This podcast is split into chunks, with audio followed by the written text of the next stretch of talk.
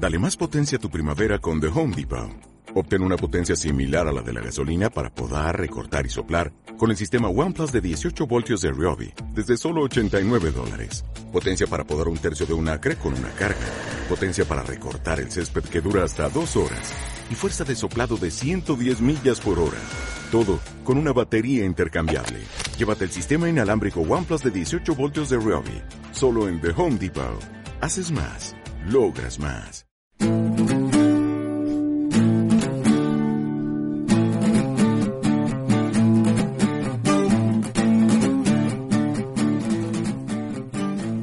Hey, muy buenas y bienvenidos a Pura Malta Podcast, el podcast de Qatar, whisky y cerveza. y hablar de lo que nos apetezca. Sí, señor, como una semana más, aquí a mi lado está Miguel Ángel Silva. Al mío Mateo Carballo. Sí, señor.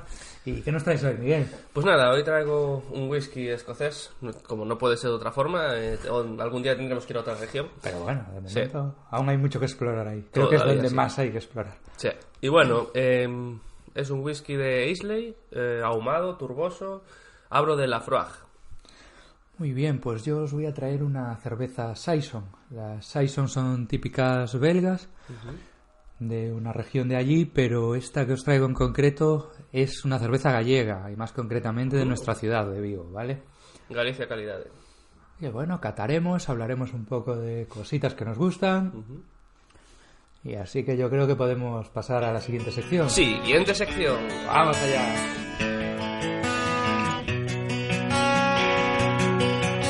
La cata de la birra. ¡La birra!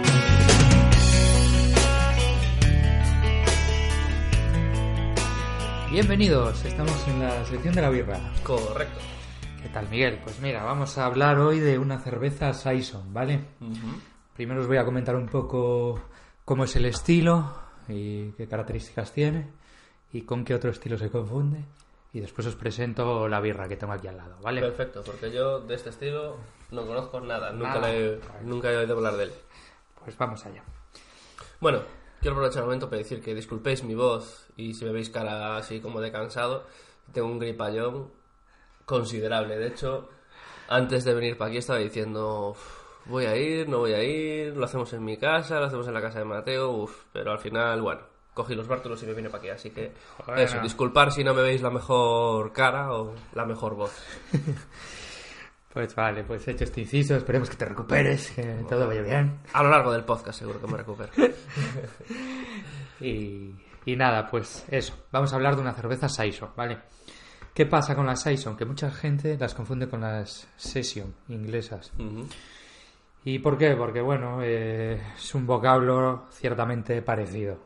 Tanto igual en la forma de pronunciar como en la de escribir. Escribir. Pero bueno, eso, que sepáis que uno es un término inglés y otro es un término francés. Las dos se vienen a referir como a cervezas de, de verano y cervezas como de baja graduación, pero las, la session, la inglesa, eh, ¿qué tiene? Que session en inglés viene de turno o de sesión de trabajo, porque era la gente que al salir del trabajo y tal, eran las cervezas que iban a beber para que les permitiera volver a trabajar, ¿vale? Entonces, por eso tenían que ser cervezas que les permitiera estar en un estado, en condiciones... Correcto para trabajar. Sí. Entre comillas, pero que estuviera en condiciones para trabajar. Vale, y la, la Seso, la francesa, el término francés viene de estación, que eran cervezas que se hacían en invierno para tomar en verano. Y bueno, ahora os cuento un poquito más. Un poquito Vale. más frescas, entiendo, con menos graduación, ¿no? Sí, también con graduación bajita porque Para poder beber más. Era para los jornaleros, más que nada, para también para beber, en, vez de beber agua, porque, bueno, primero os cuento de la zona de lo que era y yo los introduzco más, ¿vale? Era, es, es una cerveza típica belga de la, su región francófona, de ahí el término de, de Saison, de Saison, o, bueno, como queréis decir. Y es que yo francés no sé, macho. y de la zona de, de Balonia, ¿vale? Bueno, ¿qué os puedo decir más? Pues que nada, que estas cervezas, como ya os comentaba, se elaboraban en invierno, principalmente en las granjas para ser consumidas por los jornaleros o. Que, bueno, Vale, es el francés, término, el término en francés, francés, ¿vale? Y era para la cosecha de verano, las tomaban en esas épocas. Y entonces, ¿qué pasaba? Que en Balonia, eh, hace unos años, cuando se desarrolló esta cerveza, era muy difícil conseguir agua potable, sobre todo en épocas estivales. Ujú. Porque en invierno, con las lluvias y tal, sí, pero cuando En verano con la sequía no, no era había- difícil conseguir agua potable, ¿vale? Claro. De hecho, hasta por lo que nos comentan por aquí y tal, y que vi esa información, hasta hace relativamente poco. Hasta Vale. que le llevarían una traída, ¿no? De Bueno, sí, agua corriente exacto. y tal. Pero bueno, supongo que ya serían años, pero... Mm, ¿Qué más deciros? Que eso, que como eran cervezas para hidratarse ellos, igual que las, que las inglesas, las seis son inglesas, pues eran cervezas de baja graduación y ellos usaban materiales propios, lo que tenían. No se iban a buscar a diferentes zonas. Entonces no hay un estilo muy específico, muy específico Cogían lúpulos de esa misma zona. Sí, exacto. Vale. No, no es que todas fueran de unas determinadas características y tal, porque depende de si era de este pueblo, del pueblo de al lado. Tenía otro tipo de lúpulos, otro tipo de cereales de allí. y Exacto. tal. Sí que suelen, sí que tenían cosas en común, que ahora os cuento, pero que podían cambiar bastante, Podían. ¿vale? Pues eso, que ellos usaban tanto maltas como lúpulos lo- y especias locales y que daban perfiles aromáticos distintivos a cada cerveza. O sea, que cada cerveza era como diferente. Y las levaduras también pasaba un poco lo mismo. Y aparte aprovechaban como los restos que quedaban para elaborarlas del año siguiente. Entonces ahí, claro, estaban añadiendo como unos contaminantes o unas levaduras, bacterias nuevas. Entonces cada año podía salir también un poco diferente. No iba a ser siempre Ya. igual, igual, igual. Eh, ¿Qué os puedo decir? Bueno, pues que el alcohol rondan sobre los 4 grados. Ya os Muy decía suave, que eran suave. muy suavitas. Sí. Aunque eso era de aquellas, las antiguas, ¿vale? Hoy suelen estar situadas entre 5 y 7 grados. O sea, los Mm. estilos ya ahora propios de hoy en día. ¿Qué más? En cuanto al color, variaba desde eh, un dorado pajizo hasta un cobrizo claro. Y en cuanto a aromas, se pueden encontrar notas frutales y especiadas. Eran las más habituales y de ella se puede esperar una alta carbonatación y un alto contenido en lúpulo. El estándar de esta cerveza hoy en día la marca la Saison Dupont de Brasier Dupont, ¿vale? Es como la cerveza estandarte de este Es estilo. también francesa, ¿no? Por el nombre. Sí, sí. Vale. Es como si queréis probar una Saison típica de lo como sería hoy en día, pues entonces nos Sería la iríamos, cerveza de referencia. nos vaya. iríamos eso, a la Saison Dupont de Brasier Dupont. Vale. Vale, y ahora os presento, si te parece, la birra que os traje. Venga, venga, venga. Ok, pues vale, esta cerveza es, como ya os comenté al principio, es de origen gallego, de aquí de Vigo. La hace la cervecería Misterio, Misterio Brewing, y se llama Traptor. Como característica especial que tiene esta cerveza, pues que se hace con un trigo gallego que estuvo casi a punto de desaparecer. Ese trigo se llama callobre. Callobre. Hmm. Al parecer fue un, tip- un trigo que se recuperó hace muy poco y estuvo eso, como en peligro de- de sí, desaparecer de desaparecer ese estilo. ¿vale? Eh, ¿Qué nos dice el autor sobre la cerveza? Que es una cerveza refrescante y especiada, que incluye este trigo del que os hablé, que es una variedad casi extinta, eso, y además también incluye avena y lúpulo saz. La avena, o sea que va a ser un poquito más densa igual por la avena. Ahora veremos. Y es una cerveza rubia con toque especiado y el trigo aporta sedosidad y ligereza. Eso es lo que nos viene a decir, ¿vale? Y ahora, ¿La enseñamos a cámara? sí, es verdad que ya se me pasaba, tío. Gracias por recordarme. Nada, hombre. La cámara está por aquí, ahí está. La verdad que la tengo en el otro es curiosa, la, la etiqueta es curiosa. Sí, está chula, ¿eh? A mí me mola. Ujú. Por aquí la tenéis. Y bueno, no sé si os dije que tiene 5,7 grados, me parece que no, que se me olvidó de comentarlo. No, la de esta justo no, nos dijiste que tenían en torno a 4 y que ahora subieron a Entre 5 5 y 7. sí. Pues eso, esta está entre 5,7. Vale. Perfecto, pues creo que podemos pasar a catarla, ¿te parece? Venga, haga los honores de abrirla. Ahí está. Pues como siempre. Pues no, no conocía a Misterio Brewing. Sí, yo también la, la conocí hace poco, ¿eh? Ujú. Pues supongo que conocerán a la gente de Nos y los de Nos los conocerán porque al final, Sí, aquí en Vigo al ser se- una ciudad se pequeña, todos, la sí. gente se, se conoce unos a otros. Pues. Uh, Bueno, parece muy clarita, Muy ¿verdad? clarita, sí, sí. ahora... Es un. Yo diría.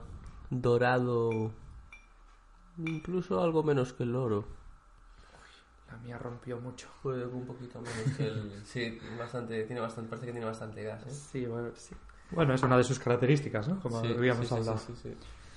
Pues mira, os la pongo aquí para Bueno, que yo hoy en la, no- en la cata olfativa no os voy a poder dar mucha, vas a mucha información. aportarnos pocos matices. Sí, no. Bueno, ¿qué el color que nos decías entonces, más o menos? Pues sí, que es como parecido al oro, pero no es. es muy clarito, ¿no? más clarito. Sí, esta es muy clarita. Sí, es todavía más clarito. Es Yo diría no- que es una rubia muy, muy decolorida. Una rubia muy clarita. Sí. Sí, correcto. Eh, Se le aprecia muchísima burbuja, como ya ¿Tú comentabas. notas turbillosidad o la noto yo porque eché pozos del final? No, hay un, hay un poquito, no mucho. La tuya está más turbia por los Sí, pozos. eh, al final las Pero- cervezas artesanas siempre dejan algo si de ves, pozo. para ser rubia, sí que es algo. Sí, algo turbia. no es, No mucho, no eh. es clara clara, pero tampoco es muy turbia. Sí. La mía tiene más turbiedad, pero es por el tema de que me pasé echando y eché del final. Sí, de al, al final de todo es donde está todo lo que son los residuos, ¿no? Los lúpulos y todo. Los lúpulos, no, perdón, lo- la levadura, ¿no? Lúpulo y todo Sí, todo va sedimentando Lo que no se final ha abajo. filtrado Exacto. tiende a quedar abajo. Entonces, si echas en estas cervezas artesanas la parte final, le vas a añadir todo eso y, y se va. a Gas parece que tiene, la espuma persiste un poco, ¿no? Sí, sí, sí. No, es de espuma Aunque es como mucho. una burbuja... Champán, me, tío. me recuerda un poco a champanada, Sí. así, finita. Sí, sí, sí, sí. Me parece que va a tener mucha, mucha, mucha burbuja. Y si te parece paso a olerla y comento algo y tú si puedes si Sí. hueles algo A también. ver, yo. Puedo decir que noto algo de o herbáceo o cítrico. Ya, a mí me, me viene el olor al trigo, ¿eh? Eh, yo no soy capaz de cogerse, pues que yo hoy no. Al lúpulo tengo que decir que poco. Un poco sí, un poco cítrico. Sí, yo es lo que le cojo, no lo cojo más porque hoy no puedo. Tengo, Sí. estoy, bloqueado, estoy bloqueado. Yo noto un poco de olor cítrico, a trigo bastante, incluso un poco a la avena, me parece. ujú. Y poco más, poco más os puedo decir, ¿eh? No, no soy capaz de cogérselo, estoy completamente Incluso, incapacitado hoy. incluso un toque como, como manzana agria, puede Sí. ser, no sé. Manzana. Como si fuera eso, un poco a champán también. Coges No sé, me estoy aventurando, pero me estoy No, aventurando también. Yo no, no llego a, a cogerse, normalmente sí que lo que va diciendo lo voy medio identificando, pero hoy soy incapaz. Le cojo, le cojo lo, lo, lo que tiene más presencia, que es el cítrico, y poco más. Soy incapaz de cogerle mucho más. Bueno, pues si te parece la voy a probar, ¿vale? Adelante, Salud. Mateo. Bueno, en gallego sería esta vez, ¿no? ¿Cómo sería? Que la cerveza es ga- es gallega. Saude. Pues eso, vamos a probarla. Ahí va. A ver qué nos comenta. Seguro que bastante gas, ¿eh? Seguro que no nota mucha burbuja. Pues mm, ¿Te esperabas se más? nota la burbuja, pero tampoco es muy fuerte. No es de las más fuertes que tengo probado. Pruébala tú si quieres y voy comentando también Vale. otras cosas que note. El trigo se lo noto mucho. El trigo es una pasada. El sabor a trigo me recuerda casi un poco, incluso tirando a estas típicas, no sé si franciscanas o de estas que son de Sí. trigo, ¿sabes? Sí, yo en boca sí que se lo noto. En olor no, pero en boca sí que se lo noto. Y le noto menos el cítrico de lo que pensaba, ¿eh? Tengo que decir que sí que el toque especiado, no se lo noto mucho, aquí nos dice que sí, un toque especiado. Pero lo de trigo sí, un montón. Y de lúpulo no le noto casi, tío. Diría que es un sabor un poquito amargo, no mucho. No es astringente. Eso que esta dice que tenía lúpulo SAF, pero no sé exactamente ahora mismo las características de ese lúpulo. Sabor a trigo, como comenta. Mm. Y un poco cítrico, pero muy poquito. Yo me esperaba bastante más, la verdad. Con, con me esperaba bastante más. Pues está, está rica. Pero Bueno, eh, no- no no- tienen, tal vez no tienen mu- un cuerpo, o, o iguales porque tengo mal la boca, no le noto mucho cuerpo, mucho No, sabor. no, no tiene mucho. Es muy suavecita, ¿vale? Es una Está cerveza bien de beber, si os gustan las cervezas de trigo. Sí. podéis tomarla sin problemas. Cerveza suavecita, Pero con un poquito no de es- sabor, pero no muy No es una cerveza que nos vaya a sorprender No. muchísimo. Pero está bien. Pero está bien, Sí, sí, se ve perfectamente. exacto. Claro. Aparte, es de aquí de la tierra, hay que promocionarla un poco. ¿no? Sí, sí, sí, sí, tal cual. bueno, pido disculpas de antemano. Dios, delante del micro no, capullo. Joder, es que tenía un problema, estaba empezando a pingar. Así no huelo, no, como no ¿cómo voy a oler? Qué crack. Muy radiofónico. ¿Qué? Muy radiofónico. Sí, no sé, na- narifónico desde luego, pues. pues sí, pues sí. ¿Y qué nota le darías así más o menos a la... Yo así ahora. Dentro de su estilo, tampoco es que haya probado muchas. Claro, pero ni yo tampoco. pero- Es como coger una cerveza de trigo, una IPA y que pierda todas... A ver, yo creo que un, aprobado alto tendría, en plan, Mm. No, a ver, está bien, a mí me gusta, ¿eh? entre un 6 y un 7, como birra está bien. No es una birraza, pero está buena. Sí que le noto ese amargor. Sí que es amarga, ¿eh? Tiene algo de amargor al final. Yo amargor mucho, sí, un poco. Al final, un- le notas ahí un, un deja ahí. La noto como ligera, pero se bebe bien. Trigo. Un poco el, Trigo. el toque a trigo que te hace Sí. ese... Sí, sí, se le nota mucho el, el toque el toque a trigo. Pues... No sé, Mateo. ¿Te parece que pasemos al tema de hablar de lo que nos apetezca? Pues sin problema, claro, tío. ¿Qué nos traes hoy? Pues estuve viendo una noticia que de hecho me la compartió mi hermano. A ver si algún día viene al podcast. Javi, vente, tío.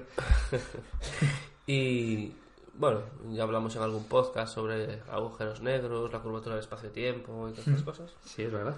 Pues parece ser que mm, hubo un estudio, en concreto tengo que ver aquí en la información eh, quién fue.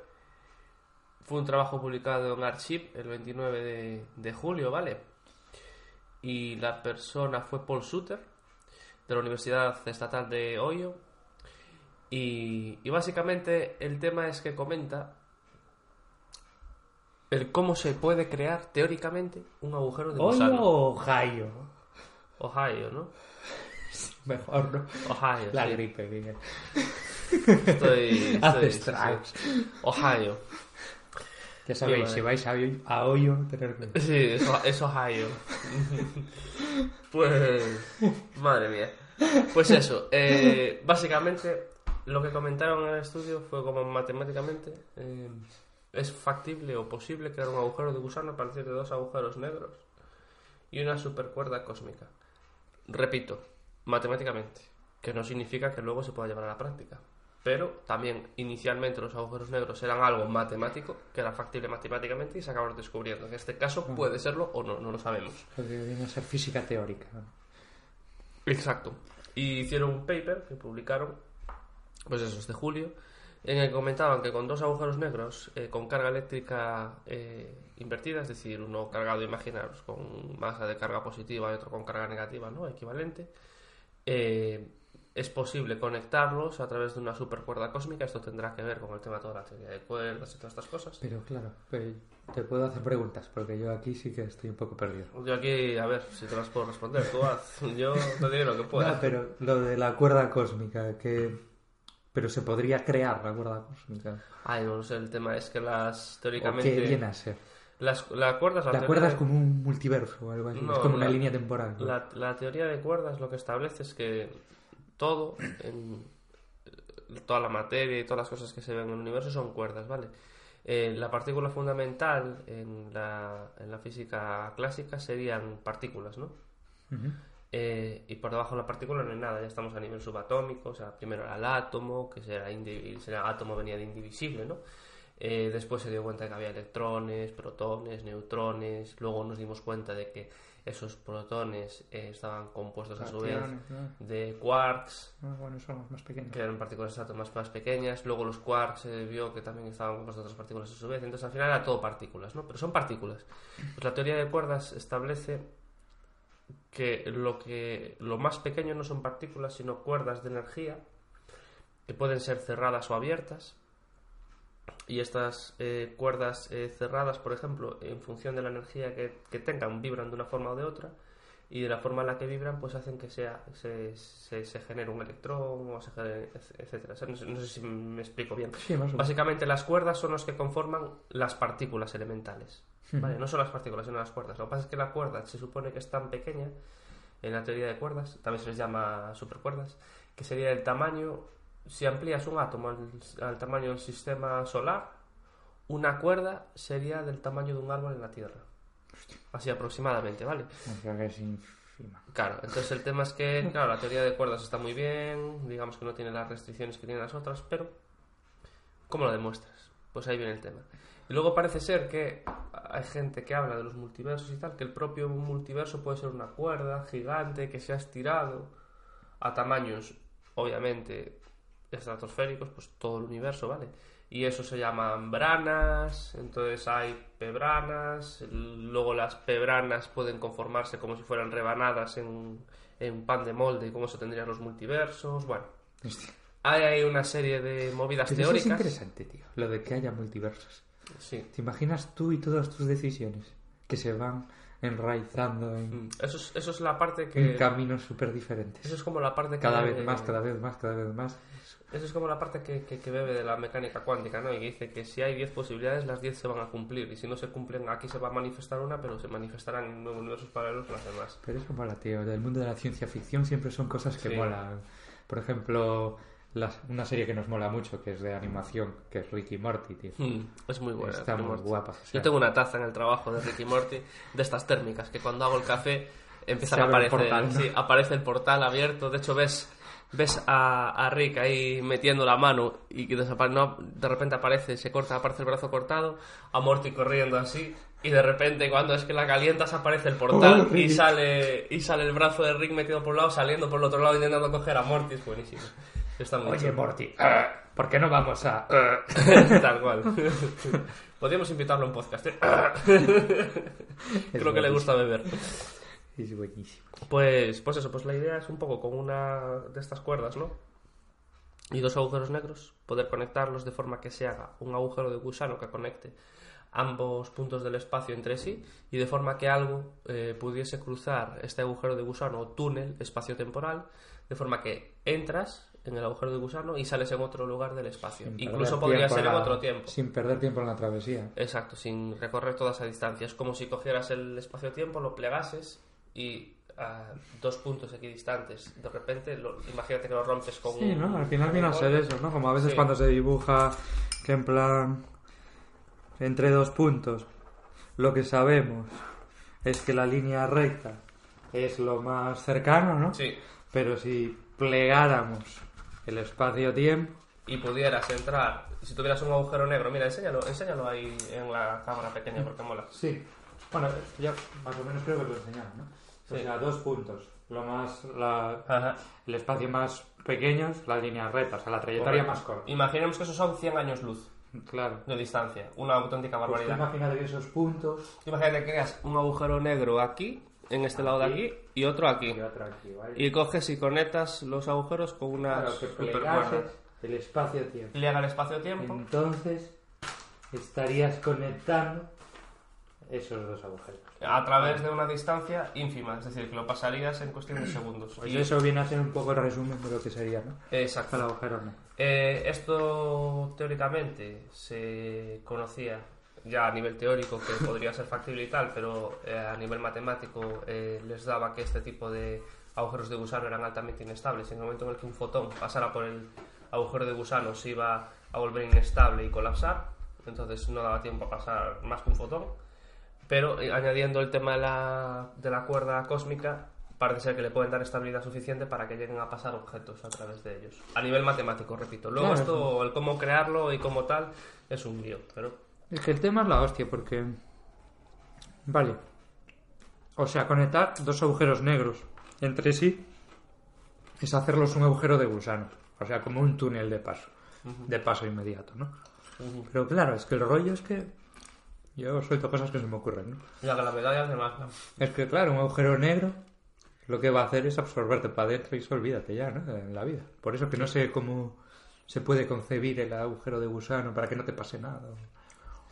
Digamos que puede ser una forma de que algo que entre aparezca en otro lugar del espacio Ahora, el cómo sales después de ese lugar del espacio, Pero no se sabe ni cómo. o cómo, o cómo lo atraviesas sin ser calentado a millones de grados eh, Kelvin, sin ser desgarrado, sin ser descompuesto en tus partículas más elementales, sin, sin- pudiendo salir del, de la parte interior del horizonte de sucesos que teóricamente no puede salir porque ni con la velocidad de la luz saldrías, todo eso pues habría que, no sé, no sé cómo se plantea. Claro, no sé si al, al conectar esto eh, se, se cancela la gravedad de uno con la del otro, igual, durante un espacio de tiempo limitado.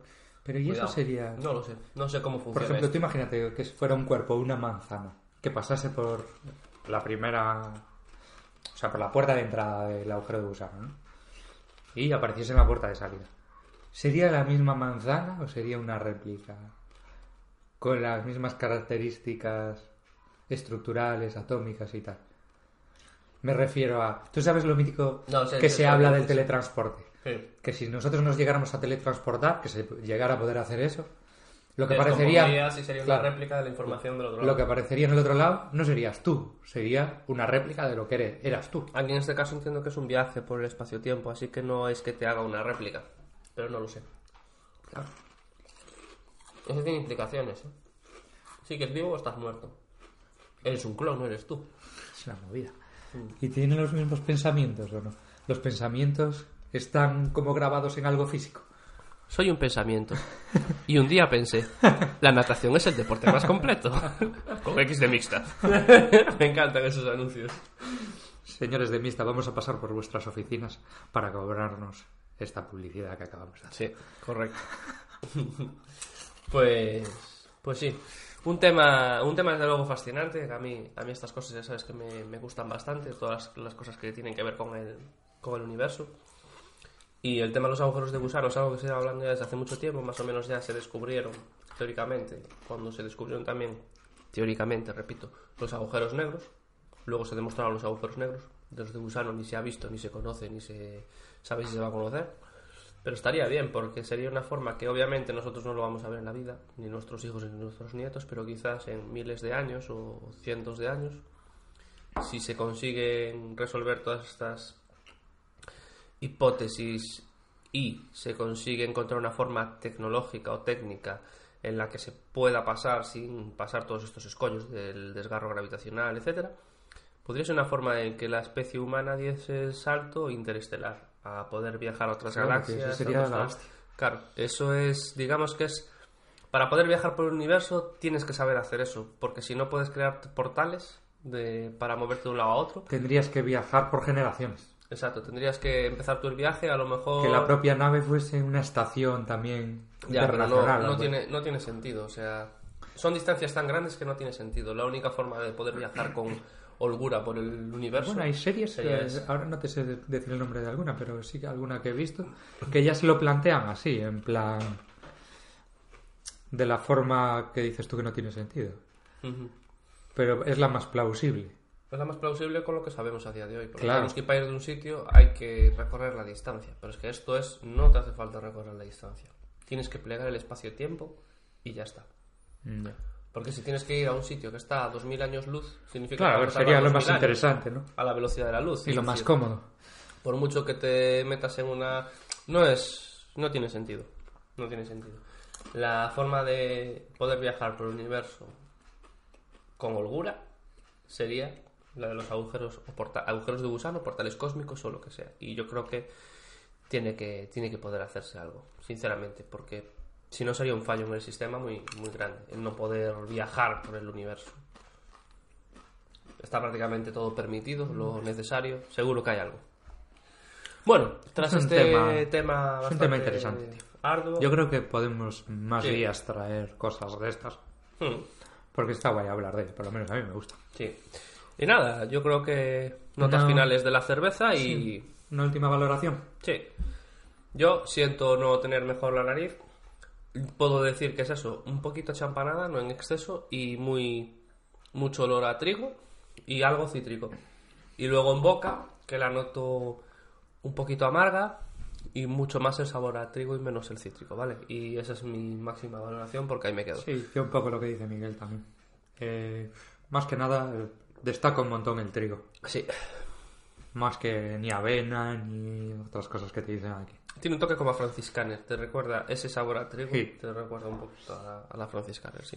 Y eso. O, o a la, una Erlinger. una valoración buena, es una buena cerveza, se puede Sí. beber, se puede pedir tranquilamente y disfrutarla, pero que tampoco es el sumum de las cervezas. No, pero está, está bien, para verano que vamos, una la cerveza. recomendamos. Sí, señor.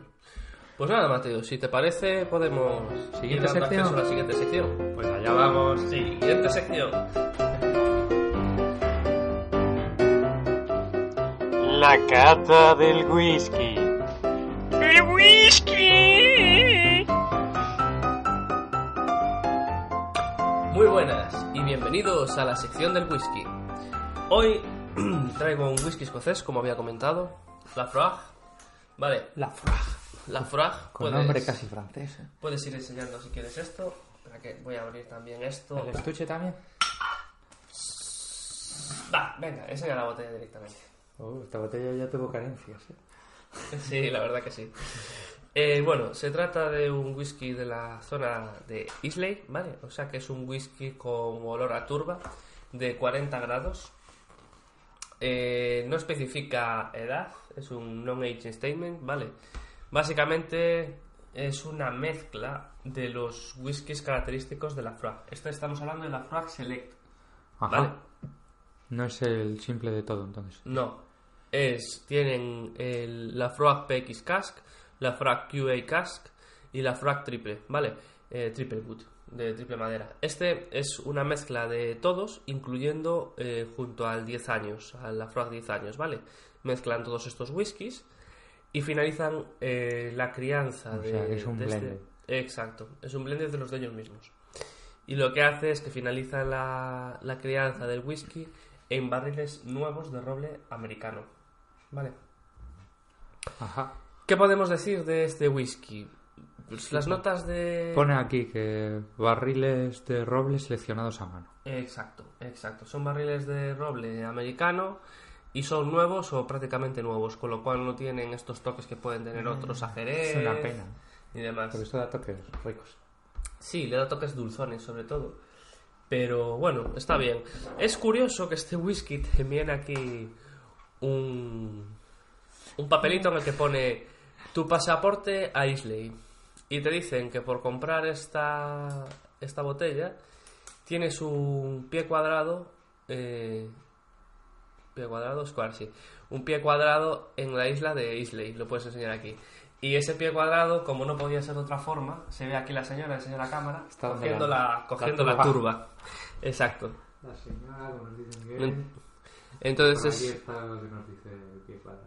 Sí, no sé si será que para generar una botella aproximadamente utilizan un pie cuadrado de turba o simplemente que es una coña, si es la verdad, la verdad no lo sé, pero es, es curioso, lo estuve leyendo en, en casa y me hizo gracia. Puedes ¿Sabes conectarte a una una web. cosa? Que esta señora es un señor. Es un señor, misma, pues vaya pinta más chunga que tiene el señor. A ver. Le pasa como a Paul McCartney, que a medida que se va haciendo viejo parece una señora mayor. Ostras, enseña la cámara, tío, parece una señora, tío. Pero es un tío, sí, sí, sí, sí. Ostras, qué pasada, tío. Se parece a, un, a una mujer y... A una mujer labriega, como las que hay por aquí por el campo. Sí, pero no, es un hombre, sí, un hombre cogiendo la turba ahí. Pues eso es la famosa, la famosa turba en la que ya tenemos hablado en muchas ocasiones, ¿vale? La que le da ese sabor tan rico a los whiskies de Islay. Ah, correcto, que son mi- mis favoritos, ¿vale? La debilidad de Miguel. Exacto. Bueno, sobre este whisky comentaros que tiene un color amarillo dorado, ¿vale? En notas de cata. Luego daremos nosotros nuestra opinión, ¿vale? Color amarillo dorado. En olor de en nariz dicen que se encuentran brasas de turba, notas de coco y plátano, ¿vale? Y en sabor que el paladar tiene un cuerpo completo, profundo y complejo, con notas ahumadas, un toque dulce y sorprendente. El final largo, seco, con notas de humo y especias, ¿vale? Vamos ahora, si te parece, Mateo, a proceder a abrirlo. A ver si huelo la turba. ¿Cómo no? Fua, aunque esté atascado, esto se huele perfectamente. Pues sí, la verdad. Uf, mira, huele, huele. Uf, es que me encantan estos, en serio. A la gente que vea los podcasts y que le gusta el whisky y tal, y que todavía a lo mejor no probó los que estamos probando, Que se anime, tío. por favor, animaros a probar un whisky de Islay. puede que lo odiéis, pero como os guste, va a Bueno, ser... En general, tío, si hacemos esto es para que os animéis a probar todo lo que traemos. Tanto Sí. los whiskies como las cervezas y diferentes estilos. Probando mucho y de todo, es como al final vais a, a abrir el paladar, como bien dice, ¿no? Correcto. Ahí va, Mateo. Y voy con el otro para mí. Pues yo la verdad que había bebido whiskies y tal en mi vida. des- pues, ocasionalmente, no era algo que la afición por el whisky me vino hace poquito. Pero claro, siempre pruebas los típicos, que si un Black, que si un Chivas, que Glenfiddich ya es un poquito más raro. siempre pruebas los típicos, ¿no? Y luego cuando empiezas a probar este tipo de whiskies turbosos y tal, ves una diferencia en sabor que, es que hasta te parece otra bebida. Hasta te parece otra bebida, es, es una pasada. Yo creo que merece la pena que lo probéis si no habéis probado whiskies turbosos y, y a ver si os gusta. A lo mejor hacéis un gran descubrimiento. Estaba viendo que aquí está el pot mítico también de destilería en el tapón. Sí. Puedes enseñarlo si quieres ahí. Es, es simpático, la verdad. O sea, el mítico pot donde... Alambique, ¿no? El típico alambique. Alambique. Estaba pensando en cómo se dice en castellano. El típico alambique. A mí me salía en gallego que es parecido. Eh, ¿Cómo es pote. O pote. Ahí, ¿ves? O pote. Pues sí, ahí es donde destilan el, el whisky, ¿vale? Vale, pues vamos a guardar esta botellita por aquí. Que no se caiga, como me pasó con la de Glen Grant. Ah, Es verdad, tío. y vamos allá. Bueno, color. Mateo, ¿qué nos comentas? Parece un poco casi al de la birra que tomamos antes, ¿eh? Es Igual- así, un igual es un amarillo, poquito un poquito doradito, Más oscuro. pero no mucho tampoco. O Eh. a mí no me parece muy dorado. Este sí que diría que es color oro. ¿Verdad? Sí, Este sí que es dorado, color oro. Vale, parece denso. Sí, parece bastante denso el, el whisky, la verdad, sí. sí, deja las líneas de, de densidad típicas. Y a nivel olfativo, ¿qué me cuentas?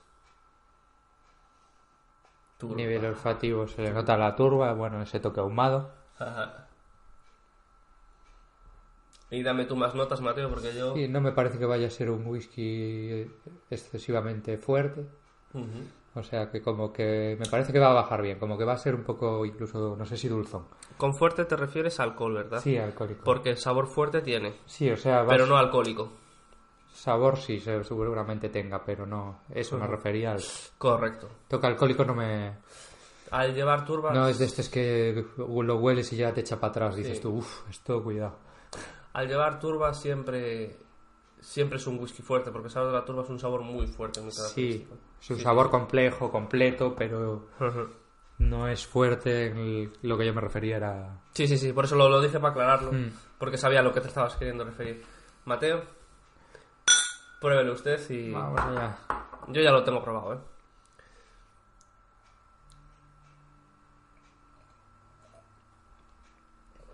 Oh. Está buenísimo. Ahí está muy rico, sí. De fuerza, Pues me tiene fuerza poca. Sí que noto así algo en garganta, pero no mucho. o sea, alcohol bien. Mm. Especiado bastante, ¿no? Noto, sí, te iba a decir, toques como especiado, el toque ahumado también, ese toque a turba, y que como un poco como eso, como que baja bien, como dulzón hasta, o sí, no sé. Sí, tiene un retrogusto un poco dulce y con mucha presencia de la turba. Mm, La turba- mucha, es lo que más. Es una pasada.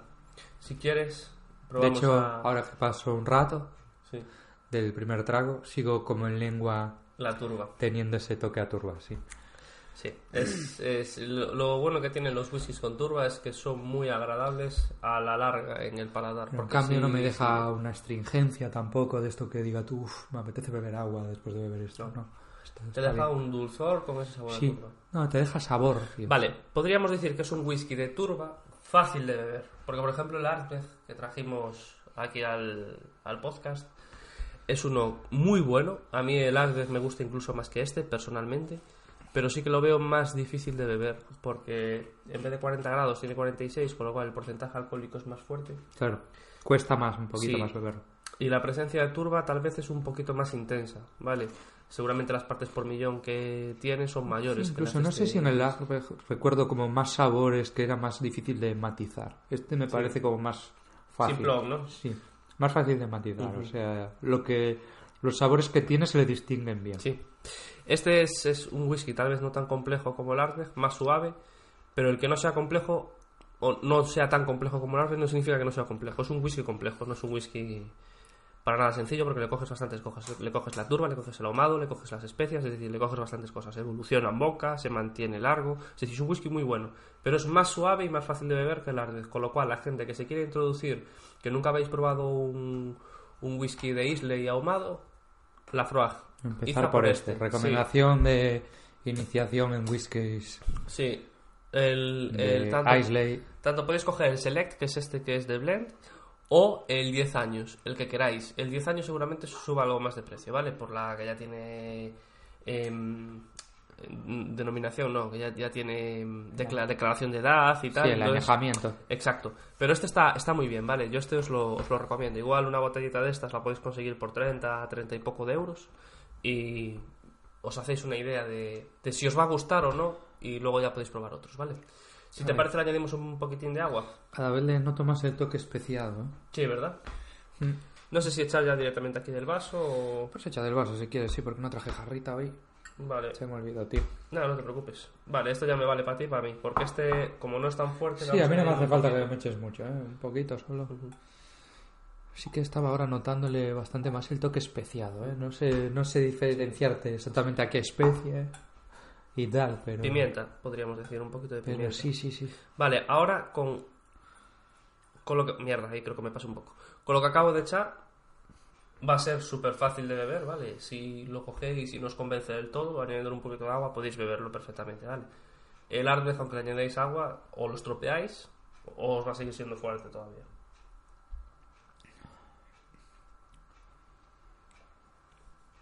Nah, me lo suavizó un poco, pero... Pero bien.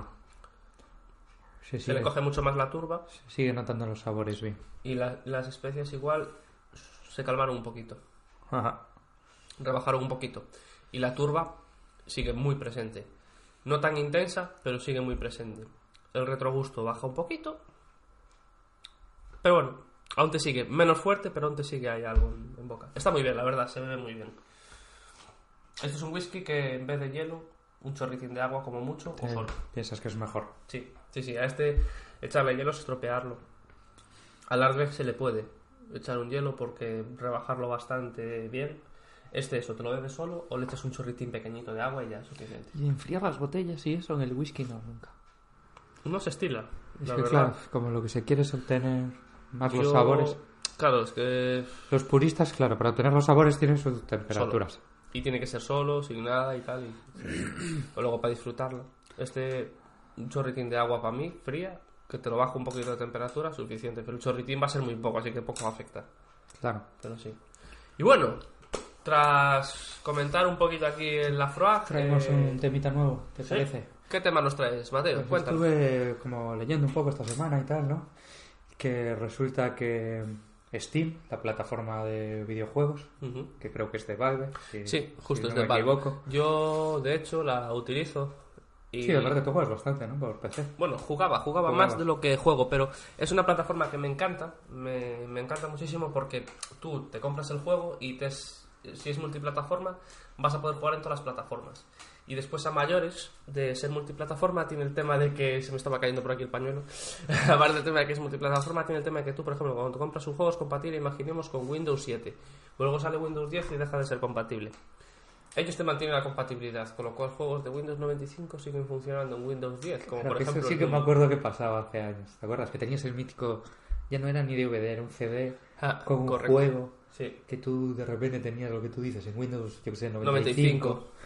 Y llegaba ya ni Windows 98, ya el siguiente que era el Windows 2000 o Sí. el XP. Igual en el algo 98 antes funcionaba, pero en el 2000 o XP ya, ya Era no plan, ostras, este juego no es compatible. Ahora, a tomar por culo. Pues con Steam sigues teniendo eso y, y está bastante guay, la verdad. Y los precios de los juegos son muy competitivos. De hecho, son más baratos que los de Play y todas estas cosas.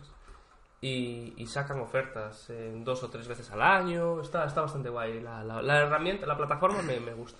Ah, pues, ¿cuál es uno de los problemas que al parecer tiene Steam? Que tú, por ejemplo, si te compras un juego en formato físico, pues como te ibas antes a las tiendas de videojuegos, tipo como puede haber aquí Game o otras muchas. Pues tú te lo comprabas y de hecho podías ir a esa misma tienda y revenderlo. Correcto. Una vez que ya te jugaste el juego, te lo pasaste y tal, no te apetece jugar más, no juegas online, ¿qué más te da vender? Si lo quieres conservar, lo vendes, le recuperas un poquito de dinero y puedes Y siempre te vale eso como amortización para el siguiente juego que te Entrada para el próximo juego. correcto. Exacto. Entonces, en ese sentido, eso estaba guay. Pues, ¿qué pasa? Que con Steam, ya de hecho, ya cuando te, te logueas, ya uno de los términos es que tú esos juegos no, no se los puedes vender a nadie. Pero claro, aparte que ya sería como complicado, no sé cómo se podrían pasar o cómo no. Pues resulta que en Francia, una asociación de consumidores se juntó y los denunciaron.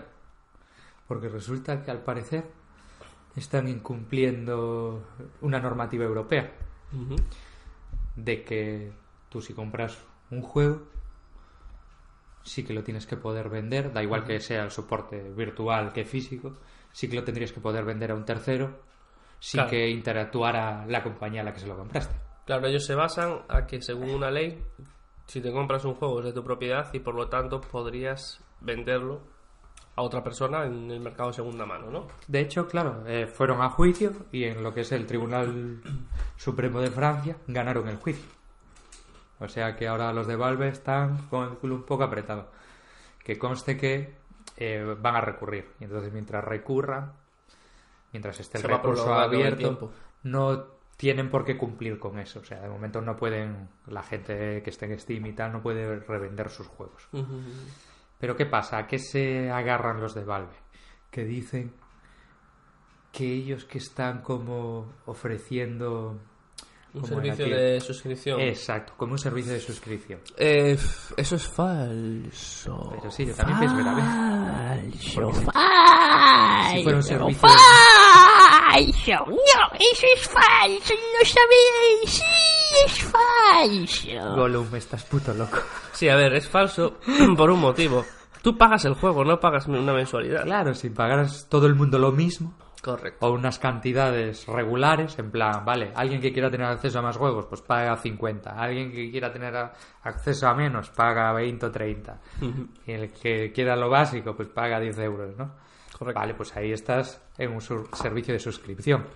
Pero es que tú te logueas gratuitamente en Steam. Por lo menos aquí en España, vamos. Te registras sin pagar, accedes a la plataforma sin pagar. De hecho, puedes, Puedes acceder a juegos gratuitos, y no pagas. juegos de pago. Mm. Luego, cuando quieres un contenido de un juego que vale dinero, obviamente tienes que realizar la compra y el juego se añade a tu biblioteca.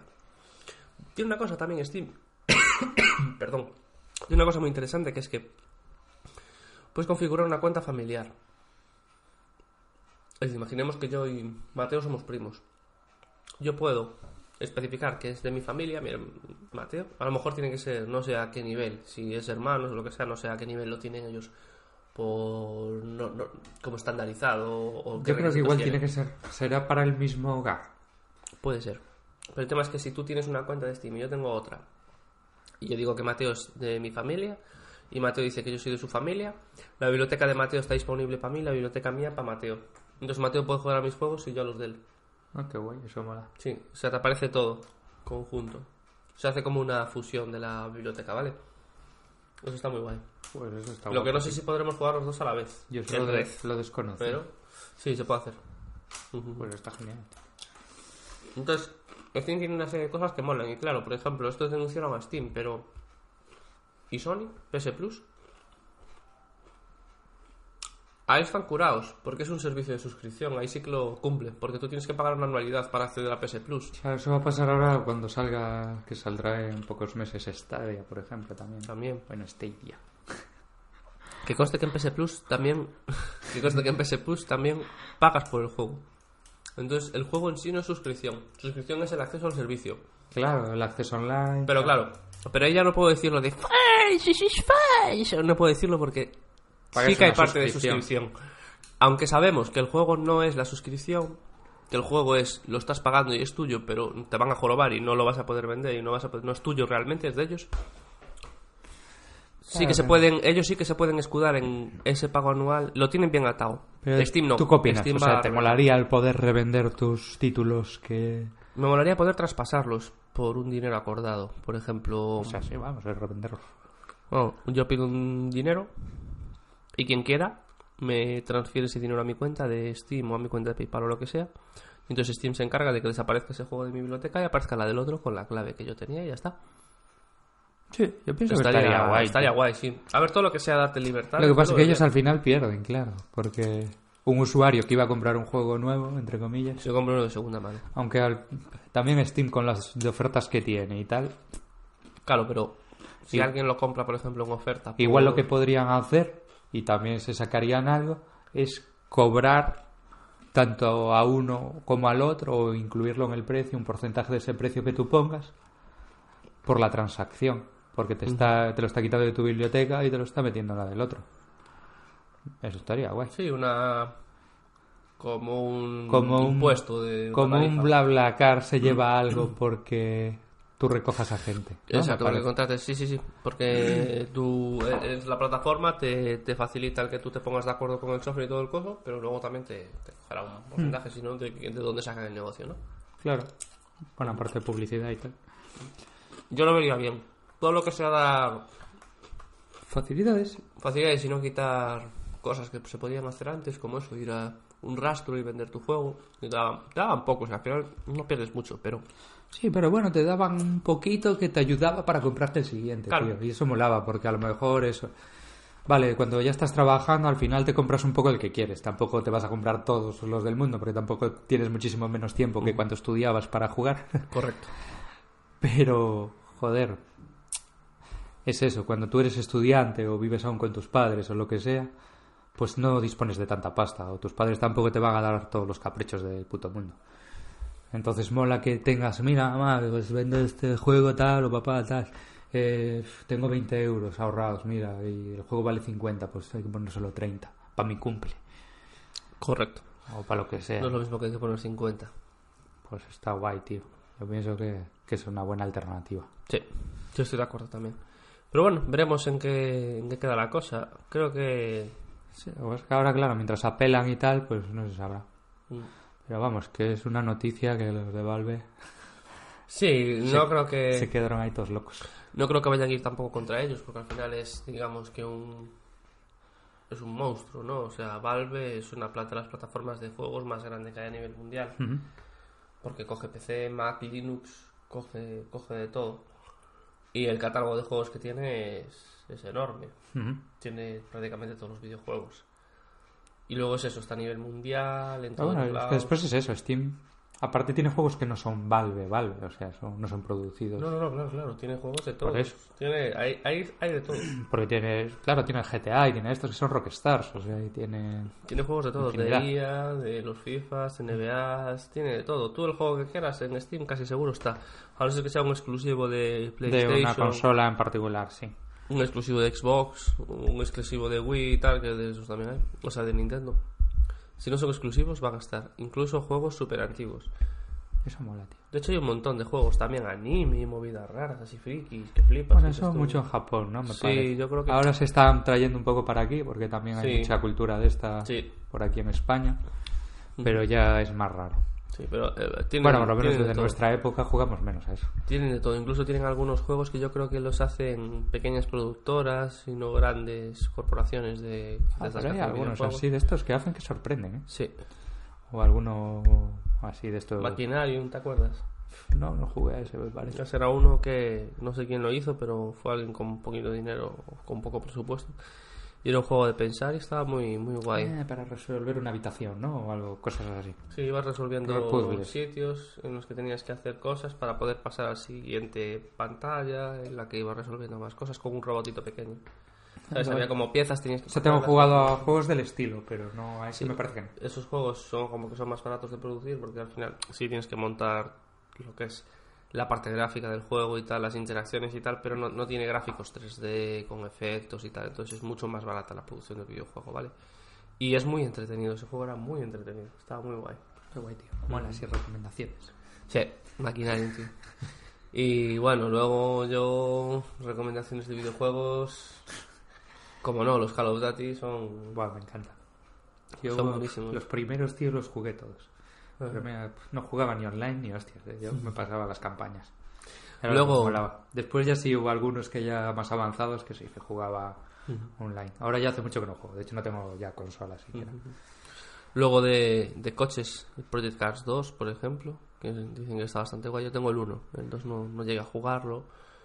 Los Gris, estos míticos que ya, yo creo que ya dejaron de producirse, los Colin Bueno. Ay, había, había los juegos míticos, que tiene todos. Al final Sí. es lo que, lo que tú dices un poco. Y después, bueno, para aquella Porque gente... el Red Dead Redemption este lo tiene también, ¿no? Steam lo tiene el... Red Dead Redemption no sé si lo tendrá. Es de Rockstars, así que supongo que sí que lo, va- Sí. que lo debería de tener. Después el, el juego... El juego estrella para la gente que le guste los drones. Apuntároslo Liftoff. Si a alguien le gustan los drones, que se baje el Liftoff. Que Miguel es un crack de los drones. No, crack no. Simplemente que, bueno, práctico. Bueno, joder, práctico y... te da muy bien. Práctico y... Algún día veréis vídeos de él. Os enlazaremos, os podemos enlazar en este en la caja de comentarios de este podcast enlaces a vídeos de Miguel. Son una mierda. que están guapos. No los vamos a añadir. Vais a flipar. No. no, está, todavía tengo que, que mejorar y tal, pero bueno. Algún día cuento con abrir un canal de, de eso exclusivo. Mola. Tal vez Kyber FPV, quién sabe. Ya lo veremos. En futuros episodios. Pues eso, el Liftoff, por ejemplo, es un simulador de drones para la gente que quiere volar en modo acro, que es súper complicado y practicas ahí, entonces es una forma de evitar estropearte el, el tal. Y es uno de los mejores videojuegos que hay de, de drones, está en Steam también. Bueno, tú eres muy crack con el Minecraft también, ¿no? Minecraft, el niño rata Minecraft. Pero Sí. te, te hicieras un servidor y toda la vaina. Sí, tengo un servidor de Minecraft en casa, tío. Qué movida. Pero mola porque, bueno, con, Invertí muchas horas ahí, es que es un juego creativo de estos en los que con puedes hacer un montón de y tal, cosas. juegas y tal. Sí, les hice el servidor, ahora mismo lo está usando Ella. Eh, sí, correcto. la sobrina de Lu y, y, y la otra, que es de Canarias, y juegan Hola, ellas. Hola, Lu. Juegan, juegan ellas prácticamente. Yo ya llevo un montón sin jugar.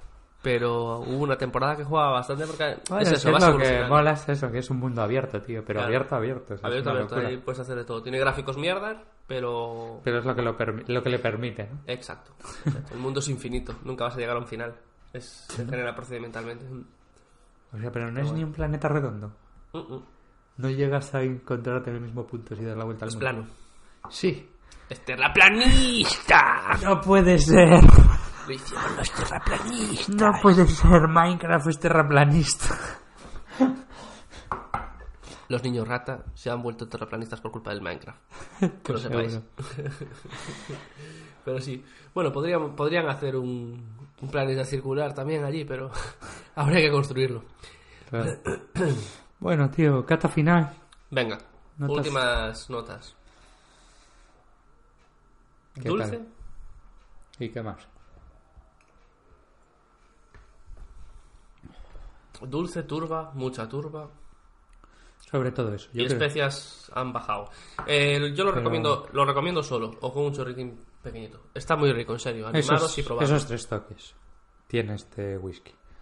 Dulce, turba, ahumado, que más o menos es Correcto. el ahumado, el toque ahumado se lo da la turba. Y, y especias, tío. Que ahora han perdido fuerza. Que te da un picorcillo en lengua y garganta. Correcto. Así que nada, os animamos a que lo probéis. Y... Muy buen whisky, como os dijimos, para iniciaros en whiskies ahumados. O de, De Islay, o de correcto. Islay, ¿vale? Sí. Y nada, si os parece, vamos cerrando, que ya debemos de estar cerca de los 55 minutos la hora. Así que nada, nos emplazamos para el próximo podcast. Nos vemos en el siguiente El siguiente podcast de Pura Malta. Pura Malta Podcast. Hasta luego.